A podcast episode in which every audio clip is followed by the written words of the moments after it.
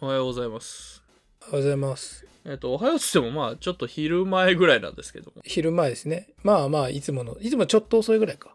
えーっとですね、あの、何話そうかなーっつって、毎回大体ね、割と適当なんで、大体ざっくりその時に決めたりするんですけれども、あの、今日はなんかその、何話そうかなーって言って、こう、けんけんがくがくってほど元気もないけど、まあ、企画会議をちょっと、あまあの、公開でやろうかと。そうなんだ。企画会議、ぶっちゃけ企画会議をしてる時間で1時間ぐらいかかっちゃうから、だったらもう企画会議をはやればいいんじゃないのって。まあそうなんですよ。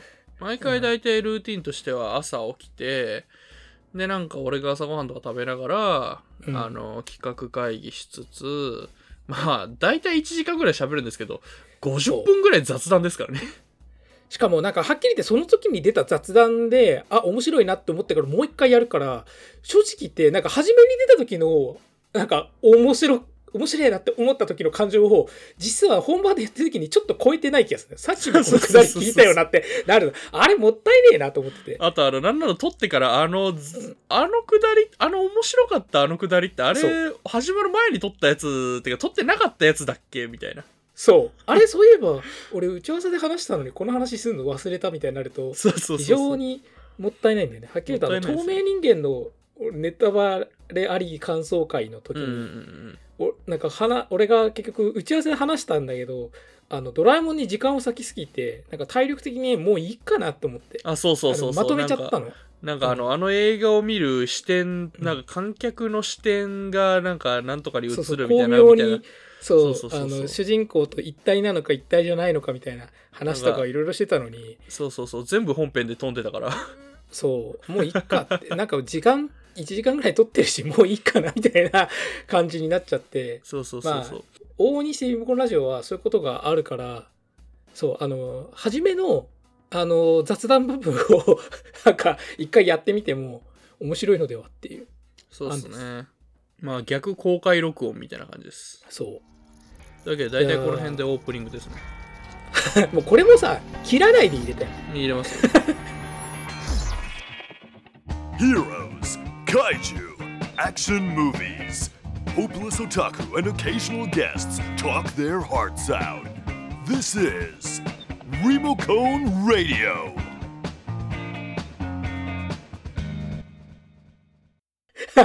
この回どこまで切らないかみたいなところあると チキンレースやってんじゃないんだから。そう。えー、というわけで、どうもこんにちは、四条明です。はいどうもかがせですそう。俺ね、あの、あれなんですよね。朝、大体ね、朝寝起きで撮ってるんで、あの、すげえ鼻声なんですよね、基本。ああだから俺ちょっとね昨日ね夜までねあの Zoomでちょっといろいろまたあのオタクと話しててはいはいはいはい。そのせいでちょっと喉がハスキーハスキーがより増してる多分。ああ、川さんよく、よくハスキーって言われますよね。そうそうそまあ俺もなんかあれですよ、あの、ツイキャスっていうほらなんか生放送アプリみたいなやつあるじゃないですか。う、はあはあれでたまに夜中寝る前に一人で喋ったりしてるんですけど、うん、昨日はなんかめっちゃ人が来て盛り上がっちゃったんで、なあんか、ああ、そうそう、そこであの、あれですよ、あの、ラジオで今後何話してほしいかみたいなのもちょっと出たんで、それもちょっと、あなるほどね。じゃあうんその話もちょっと聞きたいわこれああ、ぜひぜひ。うぜひぜひってか、もう早速それ言うか。ん、うん、あじゃあ何すか？えーっとね、あの、俺がそもそも、あの、人の誕生日プレゼントとか、なんか、出産結婚祝い系とか送るのが大好きなんですよ。うんうんあの送るのが好きなの。あの、まあ、もらうのももちろん好きだけど、あの、人を祝うのが結構好きで、はあ、はあ人にプレゼント考えたりするのとかが結構好きあまあ確かに贈り物を確かになんか送るの考えるの楽しいね、んそうそうそうそう。っていう回。だから、もらって嬉しいプレゼント、どんなプレゼントをあげようかそみたいな。れいいかも、うん。それこそアマゾンの欲しいものリストがどうとかもあるしさそうそうそうそうそうそう。最近。なんかより送り合いみたいな。しかもさ直接会えなかったりもするしね最近。そうそうそうそう。オタクは結構自分の欲しいものリストとか公開したりしますよね。うん。俺結構ね、今年やっぱもらっちゃって嬉しかったっすね。えっていう話は、えっと、その回に取っておくとして。は あそうだ。こういう感じでねあんまりその回自体のことを話しちゃうとその回をやる意味もなくなるから。そうそうそう。はい。毎回それで喋っちゃうからね。うん。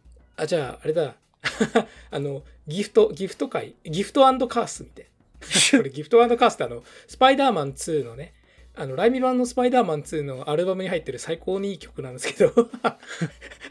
ギフトカースね。あれもほらねあのスパイダーマンほら授かり物はそして呪いであるみたいな話そうそうそうそうそうそう。スパイあの大いなる力には大いなる責任が伴うのまた言いわ言い換えでしょ。ううん。てかさそう。あそうだ。それこそ俺あれだ。それスパイダーマン2を今年オタクにタンプレであげたわ。ああへええっとそう 4K と 4K ブかルーレイ。あやっぱり。あのスパイダーマン123あるんだけど2だけあげるっていう。そうするともう自分で1と3を買わざるを得なくなるじゃん、うん。あそう。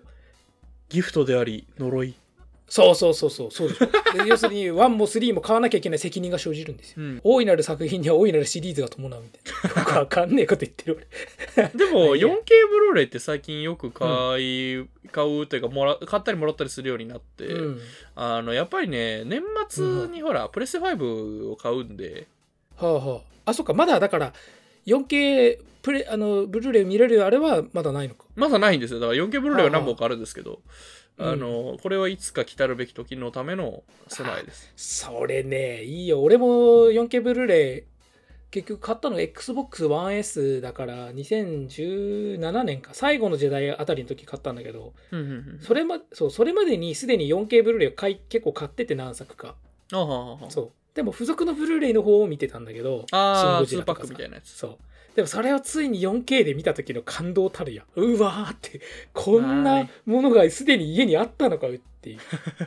まあなんかストリーミングでは結構 4K とか見れますけどねもあてかそうだこれもじゃあやろうよ。物理メディアの回ですよ。ううんうんうん。そうそう。円盤会ね。そうだからビデオ、まあ、ビデオとかなんかそこから始まったなんかあれとかね。なんかそれをなんか歴史を紐解くよりもなんかなんか自分たちの趣味とか実生活の中でなんかこうじゃあ DVD 初めて買ったのは何とかそういう話だけを延々とするとか。うん確かに。え俺 DVD 初めて買ったのなんだろう。あの DVD 見て感動したのは未だに覚えてますね。こんな画質のいいものがうん。ねあの家庭で楽しめるんだと思いましたけど。ああそう。俺もだからあれ？これって俺リモコンラジオで話したっけ？話した気がするんだけど俺。あの、えーとマトリックスの DVD にああ話した。聞いた聞いた。ああそうあれ、うん。あれですよ俺の DVD まああれは友達の家だから俺 DVD 買う前だったんだけどあ俺 DVD 買いてえってめっちゃ思ったなあの時だかうん。まあそうなんだよね。DVD とかブルーレイのほらまあなんかそのそれだけじゃなくて、例えばメニュー画面だったりとからそうそうそうそう。あとまあビデオだったらほらラベルをなんかやたら書い録画したやつのラベルを書いたりとかさ。うーん書いたね。ジュラシッそういうのクパークとか俺もあるし凝ったよ。うん恐竜の絵描いたもん。あのあのさビデオのさ細いあるじゃんあのラベル。ラベルね。横の方ね。横っていうかあれさシそうあれさシールにさなんつううのシールのあの状態でまずくるついてるじゃん、うん。あの状態でそのかっこよく書けばいいのに俺なんか知んないけどわかる。ちゃってから書くの。俺もそう。超書きづれえの。そう。あのすげえ縦で書きづらいのよ。何やってんだろうと。あとさあれだよね。あの3倍速とかで録画していくとさ6時間ぐらい入るからさ、うん。もったいねえからっつってあの空いてるところにどんどんどんどん重ね撮りしまくってなんかわけわかんないビデオが出来上がんで、なるなるなるなるなるなるえっと俺確かねあれなんだっけ？えっとカーレンジャーと VS やってたのってだどどどこだっけ？前後でしょ？だからうん。オオーレンジャーだよね多分。オーレンジャーかカーレンジャーの次の作品だからメガレンジャー。オーレンジャーだったと思う。えっと、オーレンジャーのえっとそう、メガレンジャー対カーレンジャーじゃなくて、カーレンジャー対オーレンジャーの方が、カーレンジャー対オーレンジャーの、うん。えっとね、確かあれ、なんだろう、ビデオ、ダビングしたビデオかな、あれ。はあはあに、ダビングってのもあれ、多分 あれなんだけど、まあまあまあまあもう時効です。よ途中からなんかマラソン大会かなんかが間違って入ってた。あああったそういうの。俺もさそうあとさあの録画するときにさなんつうの、ほらビデオデッキだからチャンネル合わせて撮るじゃん。うん。だから俺あのフリントストーンってさあんじゃんモダン石器時代っていうさ、うんうんうん。あの原始人を主人公のちょっとコメディ映画ですげえそう世界観がちょっとテーマパークっぽくて楽しいんだけどはいはいはい。俺それがやるのが超楽しみでもうビデオも撮る気満々でうんリって入れんじゃん。で、録画を押してからさらにリアルタイムでも見たの。でも面白いからこれまた巻き戻して見れるぜって感じで撮ってたのに、その日金曜ロードショーだったのになぜか俺ずっとフジテレビ録画してて、あの、加賀武史が出てくる変なサスペンス撮ってんの。俺、録、あの巻き戻して見た時に俺声上げても、はぁとか言って、何これっつって。なんか、熱海かどっかの殺人事件の話やってんのどこ行ったんだ俺の石器時代とか思って。これだから、えこそうだから、ここまで話しちゃうんだよね、企画会議。ああ、そうだよ。あのね、これ、あの、あれですからね、撮、撮影っていうか、録音用じゃなくて、マジで毎回企画会議こんな感じなんですよ。それ本編で喋ろうぜ。そして、ここで面白い話をしちゃうから、そう、うんあの、本編でこれ以上面白いことが出てこない。あ とそうそうそう。いえそれさっき聞いたから、ああ、あれあれねってなるだけで、なんか面白い話を。そう、必死に出がらしを絞ってるんですそよ。う。うん。まあ、ブまあレッドストーンってあれだよね、あの、ハンナーバーベラかなんかのやつだよね。そうそうそうそう。うん。じゃあ、待って、ギフト会、物理メディア会は、そうありですね。プレゼントと円盤と、あとなんだろうな。あとまあなんかたまにその言われるのは、あの、うんえっと、これは言ってほしいというのが、あの、毎年見ちゃう映画っていうか、あの、ああ例えばそのクリスマス映画とかでもいいし、なぜか何度も見ちゃう映画ってあるじゃないですか。ありますよ。そのいくらでもありますよ。今年見てねえなっつって見るもん。なんかほら、あの、なんだろう、うん。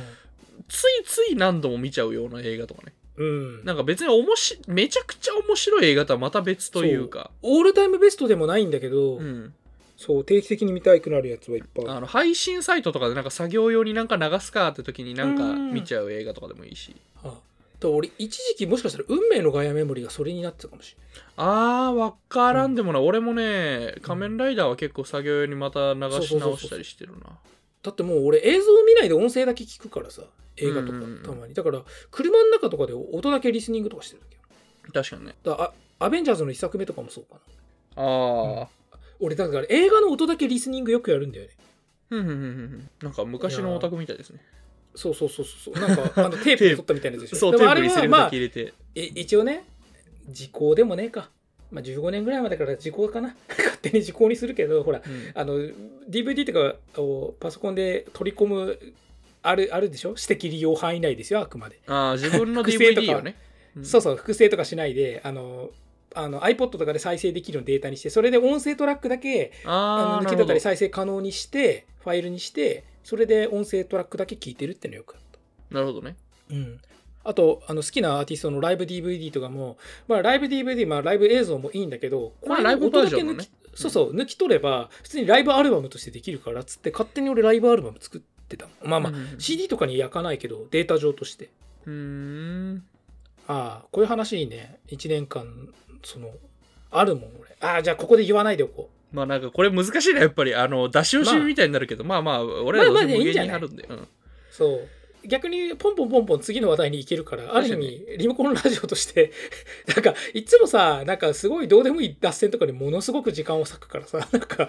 このぐらいタイトにポンポンポンポン次の話に行けた方が。やるかもしんないのでお楽しみに。まあまあ近いうちにやりますけど、うんまあまあなんかほら、うんあの、例えばほら季節とかあれに合わせて、うんなんとなくその、それっぽい話題を出したりもね、してますから。うんあと、そうそうそう、だから、なんだろうね、季節感とかを重視した企画と、別に季節とか関係ねえしっていう企画と、なんか、ある意味バランスよくどっちもやりたいんだよね。確かに。あ、プレゼント会とかはそれこそクリスマス前とかいいかもしれないですね。あー、そうだね。うんなんかちょっと取っとくのありかも。で、そで最終的なオチが、あ、まあ、ダメ、ここでオチを話しても 意味ねえよ。うんやめよう、よし。これ俺があと2ヶ月後ぐらいに覚えてたらいいけど。うん。忘れるから後で言って。うんあと、あれかな。うん。じゃあ、一応じゃあ10月といえば今年はろくにできなさそうだけど、ほらリモ、リモートハロウィンとか言ってるけど、ほら、ハロウィン会。あ、でハロウィンね、いいっすね。うんで、なんだろうね。あのーいやけどこれ前したか。なんかハロウィンのそのコスプレ的な話もするのもいいんだけど、前後編で真面目にお菓子の話をするってのもありかな。そう。あの、ハロウィンってさ、みみんなもうコスプレイベント化しちゃってるけどさ、本来はトリックオアトリートでお菓子をくね、もらえるっていうイベントなわけじゃん。うーん、まあ、本来はお菓子っていうのもあれだけど、本来で言うと多分もっとあれだけど、まあまあまあまあまあ、うんわかるそうわかる。お前らはお菓子の存在を忘れているのかっつって、ねハロウィンの二大要素はコス仮装とお菓子だぞって仮装ばっかやりやがってっていう回確かにね。お菓子な、まあまあ、なんかチョコビの話とかしたけど、お菓子がっつりってのはあんまりないっすね。そうそうそうそう。芋けんぴとかの話したあのホームパイで永遠に食えるよねとかさ。あー、ホームパイはわかる。あのプリッツで好きな味とかね。あー、わかそううあのポテトそうまあポップコーンの話をねこの前したから ちょっと似てるっちゃ似てるけどよりざっくばらんに、え、川瀬さんさ、あの、お菓子スーパーとかで買うときにさ、はあ。あの、新しい限定の味とかいっちゃう人、それか、あの、なるべく、あの、な、まあ、てか、あれ？あの、オーソドックスな味からいく人？うわー時によりけりだな。でも割と期間限定も食うよ俺。あー、うん俺ねオーソドックスな人だったんだけどあのうん。最近、もったいねえなと思って期間限定食うようにわざとしてる。あそうそうそうその感覚はわかる。うん。そうで要するにその期間しか食えないわけじゃん。そうそうそうそうそう。そうある意味そこに企業努力努力みたいなのもさ垣間見えるというかさ、うん。うん、だからそういうのが考えるとまあまあ薄塩味とかさ海苔塩とかコンソメ味みたいなのはえーいつでも食えるけどじゃあ信州なんちゃらなんちゃらわさび味とかさそういうのはありそう。ご当地限定だったり。そうそうそう。あれはむしろこれご当地だけどね。うん。いやでもあるあるある。あだから俺あれ旅行先であーわかる有名そう有名なお菓子の そのご当地限定味って買いやすくていいよねうんでそううまく小分けもされてたこういうね、我々あの、話し始めの時点で全部わかることがたまにあるからめんどくさい。そうだね。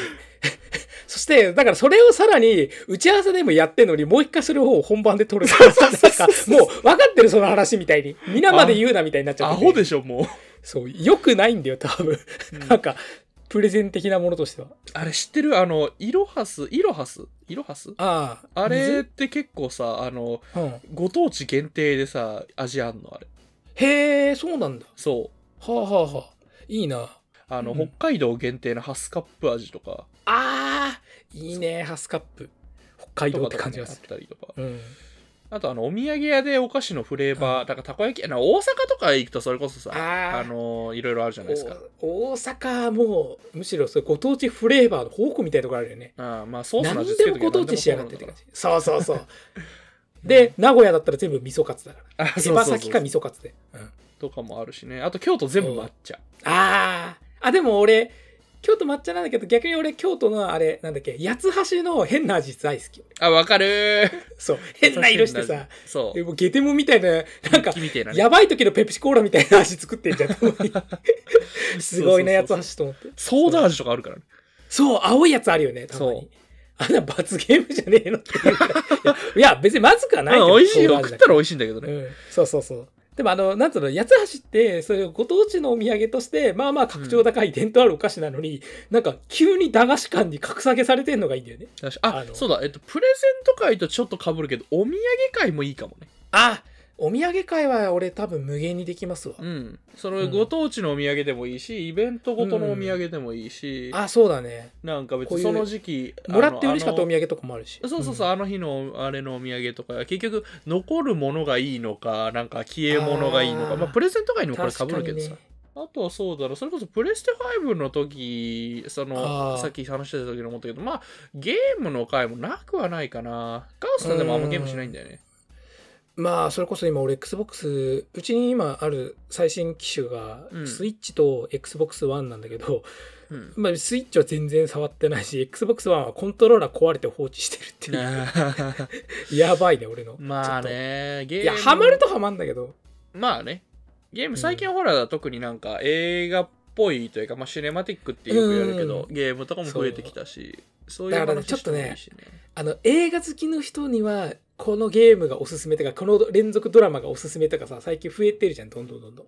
なんか、まあ、なんか境界がちょっと薄くなってきてるところは結構。そうそうそうそうそう。で、ちょっとやっぱ演出とかもさ、取り入れたりとかさ、うんなんかこう、もともと映画で扱ってたような題材をゲームで扱ったり、ドラマで扱ったりってし始めるけど、なんか、な、そこでね、そう、あの、やっぱ俺、え映画が、俺の中で気楽なのは2時間で終わるからって思ってるから、なんか。ドラマとゲームがどうしても体感時間長いから、没入度も高くなるのはわかるんだけど、なんか、そう、そこでね、俺がね、多分尻込みしちゃうんですよ。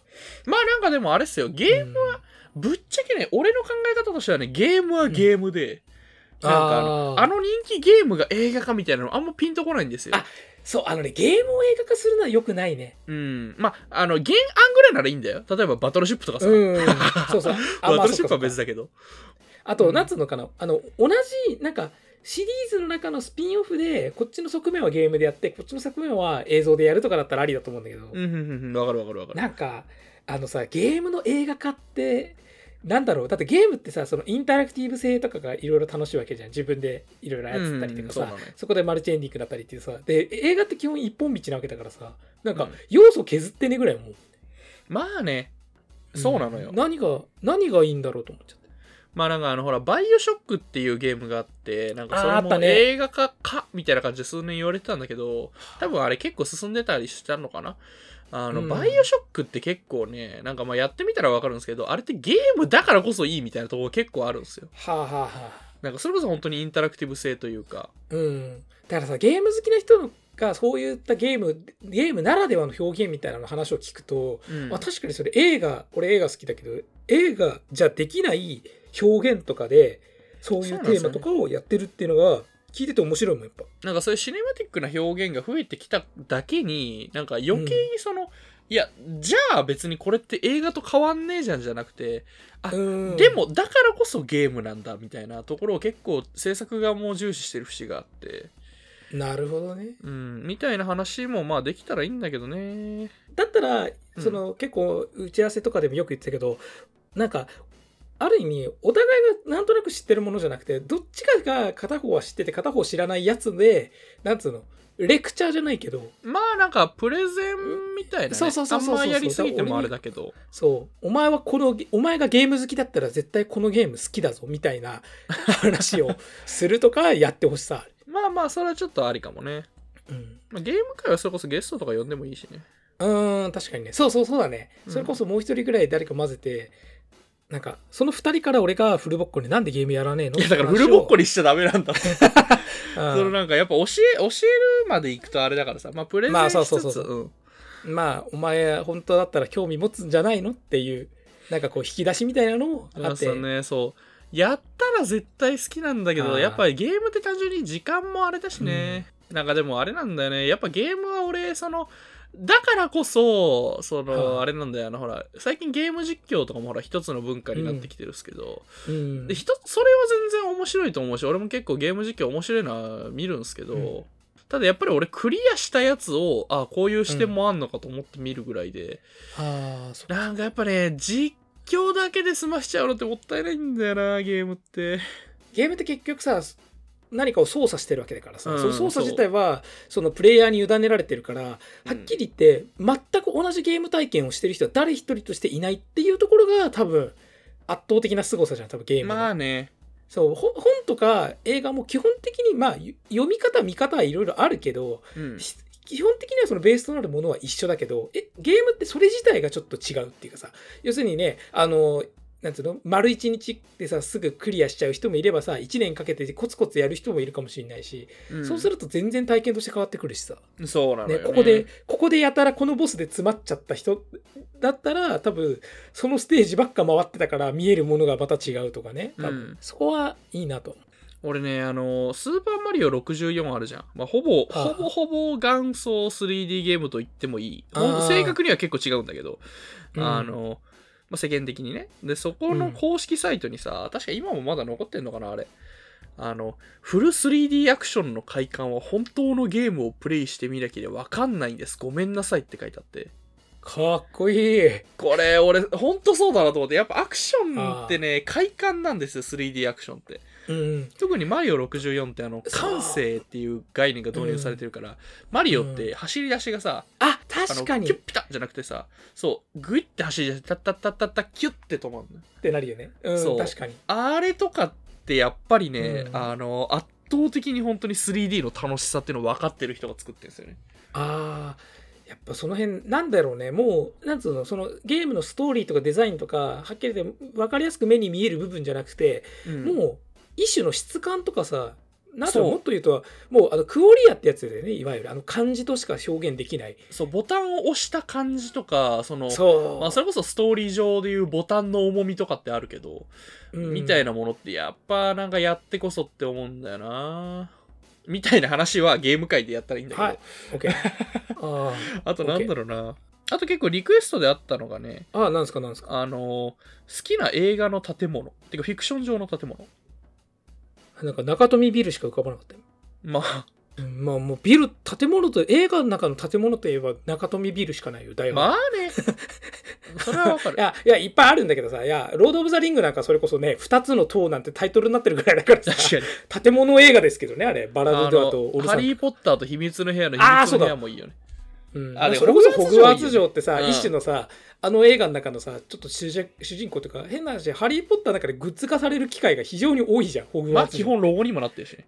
そうそう。しかもレゴブロックででっかいの出たりとかさするじゃん、USJ にもあるし。なんかああいうのなんだろうねあれがキャッチーだからあそれで言うとあれかもしれない。俺さ実写版のシンデレラあったじゃん。けあのケネス・ブラーダーが監はい督した。あれさシンデレラはさ割と評判が良かったんだけど俺は全然なんかはいって思ったのがそれ全く同じ。でしょ？あのディズニーのさシンデレラじゃあのロゴがバーって出てくるじゃん、うんあれがそのまま劇中デザインに生かされるっていう演出を俺は期待して見てんのになんか何もなくて終わんだよね。バカじゃねえのこの映画と思って。あのさ、シンデラ城だぞと思って。あれ俺いまだに信じられないんだけど、あれがだからさ、あの正確にはシンデレラの城じゃないみたいな話はわかるよ、うん。わかるんだけどさ、うん。あの、なんか冒頭のロゴ冒頭じゃないラストだっけ？なんかロゴがさあれになる演出はあるんだけど、うん。あのなんか劇中の展開があれなのになんかあの王子の新しい利休かなんかができてそこでパーティーがみたいな話でさ、うん。でそれはああ来るぞ来るぞと思ってさそうそうとそうう。そうとう利休が映るシーンでさ全然違うんだよねデザインがそう。なんかあの形が来るぞって思うじゃんあの細長くてさ。そう三角形のさ。ふざけんなと思ってそう。なんかもうだからなんかそのセンスが圧倒的に違うからいくら他が丁寧に作ったってもなんか根本的にこの人と話が合わない気がするみたいなさ。なんかでっけえね柱みたいなのがこうあるデザインになっててなんか全然違うじゃねえか俺みたいな。なんかしみんながイメージする城ってさ絶対シンデレラ城による刷り込みがすごいじゃない、あれだからぶっちゃけイメージなんだけどね。アニメ本編の城も全然違うんだけど、あそうそうそうそう。うん、そういうこっちゃないのよ。そうでもなんかそのイメージがみんなの中で共通言語みたいになってるんだからそれを生かしてこいよって。いう、だってシンデレラなんかキラータイトルみたいなところあるじゃん。まあね。うんシンデレラですよ象徴なんだから。そうみんな知ってんだからさ。なんかスーパーマンって言ったのにやっぱりあのスーパーマンのデザインが出てこないとかなるとすげえモヤモヤするだろうなっていうのはまあね。多分そのぐらいだよねいやそれはね分かるよ。シンデレラってねもともあの城がそうじゃないとかさ、シンデレラアニメの時の城が違うとかなんかデザインがいろいろ違うとか分かるんだけどだからってあのイメージはやってくれよっていう。うん。いやよかったよ。割となんかそのうん。本編は大結構好きよ本当に、うん。丁寧な映画だと思うし、うん。割と今ディズニーの実写化とかいろいろ揃っていく中ではああ良作だったんだなってさ思うけど、あと建物だったらほらね。ロケ地とかの回もね特撮のロケ地とかでもまあ建物回っちゃった建ある物回だし、ね。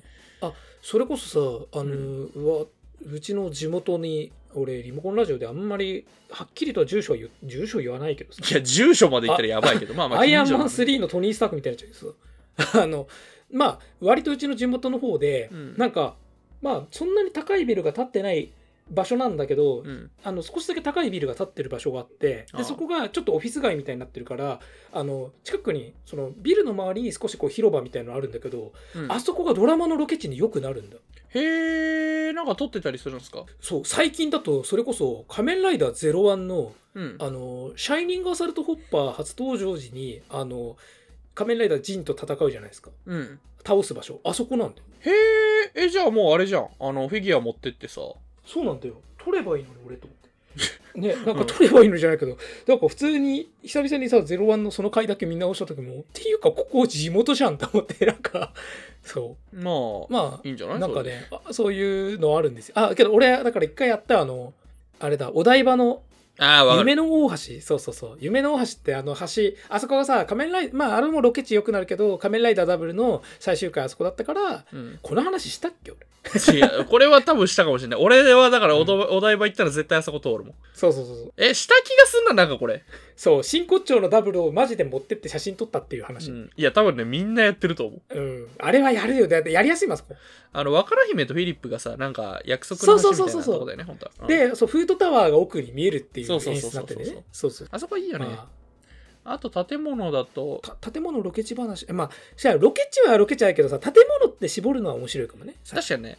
俺あのあれ新宿オペラシティ東京オペラシティなんだっけ？あの新宿の外れにあるあのコンサートホあのールみたいな。初台とかあっちの方でしょ？そうそうそうそう。都庁の横？うん、あのちょっとちょっとそあの山手通りとかそっち側の方今で出るあれいい、あのー俺はやっぱりほら仮面ライダーファイズのパラダイスロストの冒頭で使われてたのが印象的、はあはあはあ。まあスマートブレイン社ってことで結構本編でも使われてんだけど。ああ俺だから東京来て真っ先に行ったのはあそこだもん。パラダイスロスト大好きだから。なるほどね。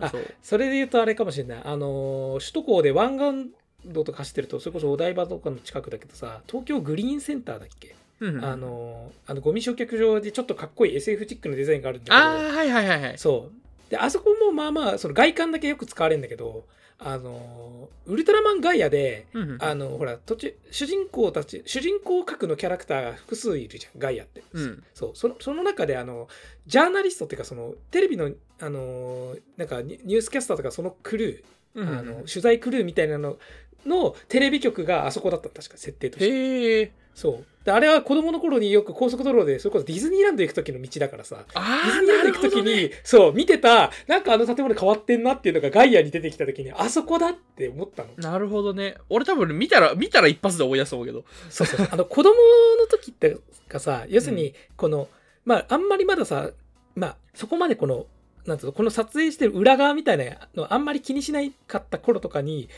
なんか初めてあここってロケをしてこういう場所なんだとかさ。あロケ地っていう概念ね。そうそうそう。それがダイレクトに感じた割と初期の体験が多分。まあそれこそね怪獣映画とかで言うと建物よく倒すしね。うん。確かに。ああ、でも俺ガイアで言ったらね、俺あの、なんかね、地面が、だからでっかく開けててさ、地面になんか同心円状の丸い模様が書いてあったりすると、ここウルトラマンガイアの最終、最終回っぽいっつって。最終回っていうか、まあ言っちゃうというか、あの、あ一話のあの落ちるとこねそう、あの、オタクたちと大体それを見つけると、あの、しょうもないこと言いながらキャッキャしてる。これ、あの、ブイーンってこう、絵が引いてってうん地球になるやつだっつって、ガイアだ、ガイアだっつ。ああ そうあそこで真似したくなるんだけど意外とあそこさ狭いんだよねそうそうそうそうそう。そう見てみるとあこんな広さだったんだとうん、そう、ロケ地ね、ロケ地巡りとかもね、あの、時間あったらやりたいよね。あそうそうそう。あ面白そう。もうそこに実際行ってね写真とかわかんない映像とか撮って。そう、ただ実際はほら、あの、ロケ地って使われてカットで切られたりしてるだけで、ほら、全然違ったりするじゃん。それこそスマートブレイン社なんてさ、あれないんだからさ。ああそうそうそう。そうそうなんだよね。しかも一部の角度限定だったりさそう。結局中は全然違うとかなるとさ本当に行ったところであなんかもうその角度で見て終了なんだよねぶっちゃけやることというまあまあいいんだけどね。あの、もこみちがなんかほら、カート引っ張りながら、ひ引っ張りながら、しながらで行って、こう、エレベーターの中でバーって着替えて、人質に取るシーン大好き。あの早見もこみちが仮面ライダー出てたのにさあのライダーにも怪人にもならないで終わるってすごいよねパラダイスロストね、死ぬからね。そう今思うと超無駄遣いだなっていう帝王のベルトはどこにある？帝王のベルトだ帝王のベルトは、ギュイーンって、あの、帝王のベルトってあのシーン3回も言うんだよね。もう誰がどう見たって帝王のベルトだよそれ、うん、もうもう分かりましたっていう。まあでもああいうなんかほら、映画に出てくるキーワードをさちゃんとその、うん。こっちに分からせてくれるの好きあのだってこっちまださほらあれじゃんあの、うん。キャラクターの名前を覚えてないのにさキャラクターの名前だけでやり取りされたりするとさ、わけわかんなくなったりしない？ぶっちゃけ言うとノーランがそれだよね、うんまさに。あのそうテネットの分かりづらいとこって一番ここじゃないって。あのごめんそその名前だってみんなそれまず認識してないっすよっていう状態でなんとかなんとかって出しまくるからなんか何の話してるかわけわかんなくなってくる。あのだから俺小説のさあの帯というか、カバー裏のさあの一行人物紹介みたいなのってあれ偉いなと思ってて。偉いっていうか、うん。まあ登場人物紹介っていう概念だけどさ、あと俺 SF 小説とかにさあれ最後に用語解説でしょさ注釈ついてるじゃん。あそうそうそうそうそうそう。もうあれだけ読むの好きだったりするから。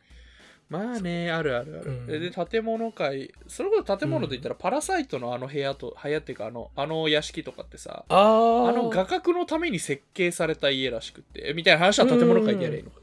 うん。そうだね。はいはいはい。じゃあそうだな。あとなんだ。じゃあこれで4本3本ぐらいできたぞ。あとあと1本ぐらい何か。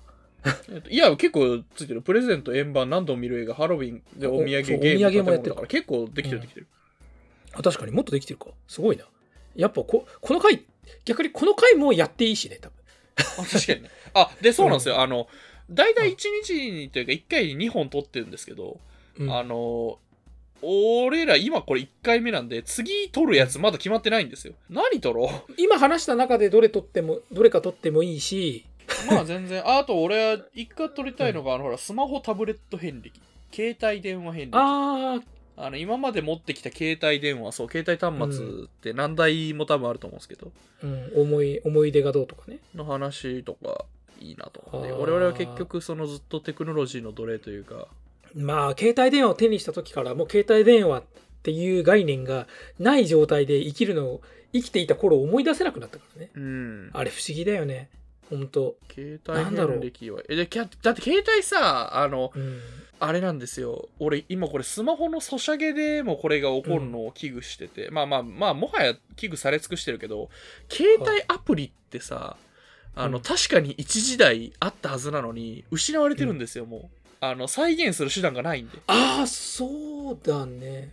あ、なんかね、その話ね、それこそね、あのーあとアフターシックスジャンクションでほやってたんですよ。アプリゲーム特集ってやつがあって、う。あ、そうなんだで。なんか、でほら、結局、歌丸さんって結構ヘビーゲーマーっていうか、まあ、洋芸大好きな人だから、アプリゲー全然やらないんだって。でも、アプリゲーの専門家の人が来て、実はアプリゲームってもう、もういろんなとこからわけわかんないぐらいさ、あの、いっぱい一瞬で出て消えてみたいなのが多すぎてあーそうそうそうそう誰も歴史をそう文化史的な把握をしてないっていうだからそうそうそうたった数年前なのにそうあのもうデータっていうか失われちゃってて把握が大変でだけどだからこそそのある意味学問的に研究する対象として結構有用なんだみたいな話しててあなるほどねと思って。あ、アプリってソソシャゲね？うん。そうそうそう、ソシャゲとか、あの初期のね、そのアプリゲーであんま流行んなかったやつとかさ、あ、アイアプリとか？そうそう。いや、まさにそうなのよ。あれがさ、まだレトロゲーとかだったらさ、そうあの希少価値的にまだ物は残るじゃない。うん。そう、それがなくないから、そう、最近はね、あれなのよ、あの、オフライン、うん。あの、サービス終了するけど、オフライン版として、なんか残しますとかもあったりするんだけど、ただそれでもやっぱ消えていくし、うん、そうそうそう、だから、なんかすごいある意味儚いうんんだっていう話をしてて、あ、それすごい、確かにそれ、だから、なんとなくさ、アプリゲーってあんまり俺もやらないからさ、うんなんか、うん、まあ興味ないしいいかなとか思ったけど、なんかその話を聞いた瞬間に、やっぱ、やりたくなるかどうか別にして、その文化としてちょっと興味が出てくるよね。あのね、やっぱりね、あれなのよ、あの、そのオフライン版とかがあるにせよ、特に現代においては、OS のアップデートっていう大関門があるんで、そうだね。だからさ、昔までのやつがさ、もうさ、かえってさ、対応が、なんつうの、サポートが終わっちゃったりするもんね。そう。あのね、なんならだってね、今のその現代のアプリ、あの、いわゆるほら、i アプリとか Easy アプリとかあの辺じゃなくて、本当に現代のゲームでも、うんもはや消えて久しいゲームとか全然ある。ああ。なんかやっぱりパッケージが存在しないって怖えなっていうのありますね。だっていまだにさ結局ねスーファミのゲームがどうとかさプレステ1のゲームがどうっていうのもさ遊ぼうと思えば遊ぶ手段あるじゃん、あるある、全然ある。そうねそれこそ中古やったら買えるわけだしさうん。うんなんかそういう概念がないんだもんね。だって、あの、配信終了しますからね。買えなくなるから。あーそっかそっか。もうこの世からなくなっちゃうんだある意味ね。遊べる端末とかがけたまになんかメルカリとかで出てたりしてああまあ気持ちわかるなと思ったり。なるほど。わざわざそうやって出してるんだ。そうあのね本当にだからそれこそアプリ版の俺の好きなゲームだとあの428封鎖された渋谷でとか、うん。あと弾丸論破とかあとはそれこそさっき出てたあのバイオショックも昔アプリ版があってああでそれもあの OS のアップデートに耐えきれずに消えていきましたね。なるほどね。あとすごかったね昔 i アプリっていうかあのガラケー最高期というかそのスマホがもはや現れ出したぐらいの時期とかは、あの携帯の進化ももうなんか極致まで行っててあのメガアプリとかいうなんか本当に何？DS とかで遊べるぐらいのクオリティのゲームがそのまんまえー。携帯で遊べたりして、はあ。それをスマートフォンじゃなくてガラケーなんだけどガラケーの最終進化系だったらそれもできたっていう。その辺が多分最終でしたねガラケーの。あのあ。レイトン教授シリーズとかがそのまんま移植されてたりしたんですよ。ーもうさこれさうんどっかでさ頃合いのいい頃でさパッて切ってさもうここからはその回ですみたいな感じで 移行したら2本目取れるよ多これ結構今話してますね。分うん。じゃあ企画会議で本当はねあの企画会議をあじゃあこれ本編で話しましょうって切りゃいいんだけど結局け結局、うん。まあ我々はいいんだよな。まあでもある意味この回だけ聞けばなんかいろんな話をしてるからある意味こう詰め合わせみたいにもなってるんじゃないですか、まあ確かにね。まあうん。いつかこれがっつり1回で話します、うん。なんかであのあれですよあのこういうこと話してほしいとかあのこれがいい機会だからね。あのこういうこと話してほしいとか、これもっと掘り下げてくれとか全然あったらあの、うん。あこれエンディングにしよう。えーっと。そうだね。あのいつものあの流れのあれっぽいやつ。そう、動画のまあコメント欄だったりとか、えーハッシュタグリモコンラジオをつけて、えっと、カタカナ7文字でリモコンラジオをつけてツイートしていただくとか、あとあの、うん。えっと、ツイッターのアットマークリモコンラジオの方から、あの、お便りを寄せていただくとか、すれば、我々も本当にありあの参考にさせていただきますのでありがたく頂戴します、よろしくお願いします。よろしくお願いします。あの、特にね、今回のこの、ある意味リモコンラジオの裏側じゃないけど、うん。なんかこう、ね、なんかなんかの話をするようじゃない回をやってみて、なんかそれを聞いてどう思ったのかも知りたいよね。だったら、まあね。さらにこの話の、それこそさ、あのー、大体2本撮りするからさ、なんかもう企画会議の話をしてから本編の話をしてみたいなので、前後編いけるんじゃないかみたいなさ、確かにね。え今日何の話しようかな？まあいっか後で最後にそれを決めて、うん。次の回への予告としてある意味機能させる。確かにね。多分まあ火曜土曜とかになるだろうから。あてかさあれじゃないですか。あの火曜から土曜めっちゃ長く感じません？あー、なんかね、特にあの、つ内容が続いているやつだと、そう土曜から火曜って一瞬な気がするそう、あれまだ出してないんだよねってなんだよ。だからそれこそさ、テネットのさ、ノーランをやってからテネット界まで異様に長く感じた。ああ確かに確かに早くに早く出しちゃ、出してくんねえかなぐらいの、わかるけど、そう、思っちゃったりして。あそうだあのあれの話すんの忘れましたねあの企画会議の話しながらあのアナリティクスとかさなんかあのあー実際どういう層に聞かれてるかみたいな話をしようかとか言ってたけどうん。全然忘れてましたねじゃあ、ある意味、じゃあ、どうする？次のテーマ、配信にする？配信ってものについて。どうしようかな。あーえっと、でね、あの、まあ、アナリティクスまでいかないけど、あの、結構、現状、えっと、今、10月頭なんですけど、割とコンスタントに、あの、ご好評いただいてまして、ほうほう。あの、結構聞かれてますなん。か、決算報告みたいなあの、。 Spotify とかね、あの、ポッドキャストで、うん結構ね、あだからこれも多分聞いてく、今これ聞いてくださってる方々、ありがとうございます。あの、YouTube の方でチャンネル登録とか高評価もよろしくね。ああの、なんか汚い話だけど、まあ、Spotify とかで、ポッドキャストで全然聞聞けるんだよ。聞けるんだけど、ある意味、なんつうのかな、その成績として、汚すぎるわ。そう、あの、残るものが、その指標としてすごく分かりやすいものとして、やっぱ YouTube っていうものがあるから、まあね Spotify とかで聞いて、もしこれ、ああ、おなんか面白いことやってんじゃんって思っていただけたなら、さらにその指をちょっとだけ動かして、YouTube で開き直して、YouTube で何かしらこのね、あれをつけてくれると、こう、いつかね、本当汚い話、汚い話だけど、あの世の中がこういうもんなんですまあそうですからね。いつかはね、うん。いつかは収益化をして、少しでもね、あぶく銭でいいのでね。あぶく銭そう、あの、収益化ね、あの、そう、小遣いでいいから。収益化ってね、あの、チャンネル登録者数1000人と、あとなんかあの、公開動画の総再生時間みたいなやつが必要で、うんで、総再生時間の方は別にコンスタントにやってきゃ大丈夫だ今大丈夫な感じなんですけど、あの、チャンネ登ル登録者数がね、うん。やっぱ必要なんですよ。まあ難しいね、伸ばすって。うん、だって別に登録しなくたって見えちゃうんだもんね、ある意味。そうなのよ。ぶっちゃけそりゃそうそう、するよ、普通。押すのだるいもん。そうね、俺も確かに、まあ最近は逆にちゃんとよく見る人は心がけてやるようになったけど、まあね、そうそうそうそう。まあ確かにねい。や、頼むよ。あの、別にね、収益化してね、なんか、あの、ほら、勝ちまくり、モテまくりがしたいわけじゃなくて、なんねえけど。いやむむしろねは、ははっきり言うとですよ、まあ、そんなにめちゃめちゃ額がかかってるわけじゃないけど、リモコンラジオやるのであって別にタダじゃないんですよね。一応初期投資してたりとか、結局維持費がどうとか、いろいろお金は絶対かかってるものだから、で、それお前の趣味なんだからいいでしょって言ったらそれまでなんだけど、うん。変な話よ。あの、別に我々リスナーからお金をもらうわけでもないから、うん。なんかそのシステムで、なんかこう、あれをくれると、そのシステム上お金がいつか儲かるかもねって、もらえるかもねってシステムになっているわけだからそれを、だからね、あの、あなたたちからお金を取るわけじゃないですし、でも我々はもしかしたらちょっと小遣い程度だったらもらって、それを当てられるかもしれないみたいなあ。の、Google から分取らせてくれ。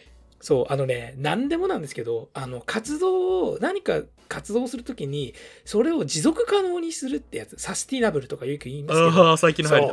そううんいやね、でもあれって大事ですよ。まあねのそう、成長とかも大事なんだけど、じゃなくて続けていくって難しいから。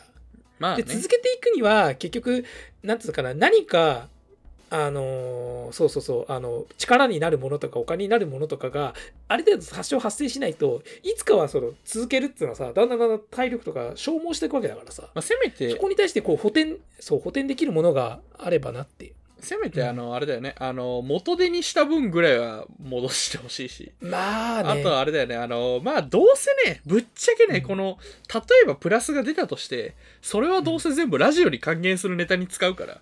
っていうか、我々がそれをオタク趣味に使って、そのオタク趣味の話をまたするんでしょっていう。っていう話じゃん、どうせ。なんかもう、誰が何のためなのかもうよくわかんなくなってますけど。まあそんな感じで、なんかちょっと最後の最後にあれの話しましたけど、要するにいつも言ってるやつのロングバージョンですよ、これ。まあね。だから、YouTube で高評価、チャンネル登録お願いしますって毎回言ってるわけですって話。いや、よろしくお願いします、は本当に。あのーうん。これ聞い結構ね、聞いてくださってます。その方々がね、ぶっちゃけで100%ね、チャンネル登録してくれたらね、一瞬で 頼みます。よろしくお願いします。まあしたくねえっつうんだったらしなくていいけど。いやいやいや、ダメダメだ。したくなくてもしてください。いや、いや、要するに気に食わねえこいつらっつって、なんだこれっつって。こんな気に食わねえって言ってもね、あれです。あの、チャンネル登録したやつだけが文句を言う権利があります。あ、まあ、それもあるね。映画っていうのはお金を払ったからこそ、俺は、お前らの、えね、あの、金払って時間も付き合ったんだから、一定の文句を言わせてもらうってさ、道理ができるみたいなね。あるある。ただでやってんのにお前この野郎って感じあるじゃん。